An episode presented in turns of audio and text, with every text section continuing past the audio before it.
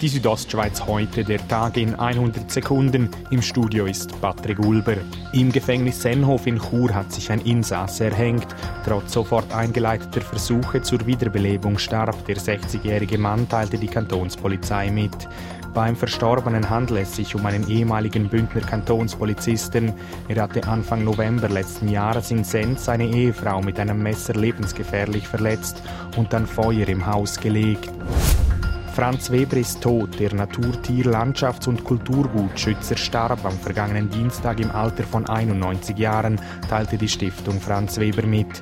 International bekannt wurde Franz Weber mit seinen Aktionen gegen die Robbenjagd. Er gilt auch als Vater der Zweitwohnungsinitiative. Das Bistum Chur reagiert auf die aktuelle Problematik zu den Missbrauchsfällen. Darum wurden Maßnahmen definiert, die den Schutz von Minderjährigen und Erwachsenen gewährleisten sollen. Die Kultur müsse lauten hinsehen und nicht wegschauen, sagt der Sprecher des Bistums Giuseppe Grazia. Es ist jetzt nochmal eine Verschärfung für die Nulltoleranzpolitik, die auch der Papst so wünscht. Warmes, nicht genutztes Abwasser der Emschemie und der Axpo Tegra beheizt schon bald Domademser Stuben. Dies dank einer neuen Heizzentrale. Heute fand der Spatenstich dazu statt.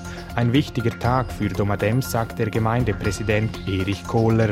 Grundsätzlich freuen wir uns natürlich da, dürfen heute ein Generationenprojekt äh, starten und eine nachhaltige Energieversorgung in Domadems sicherstellen.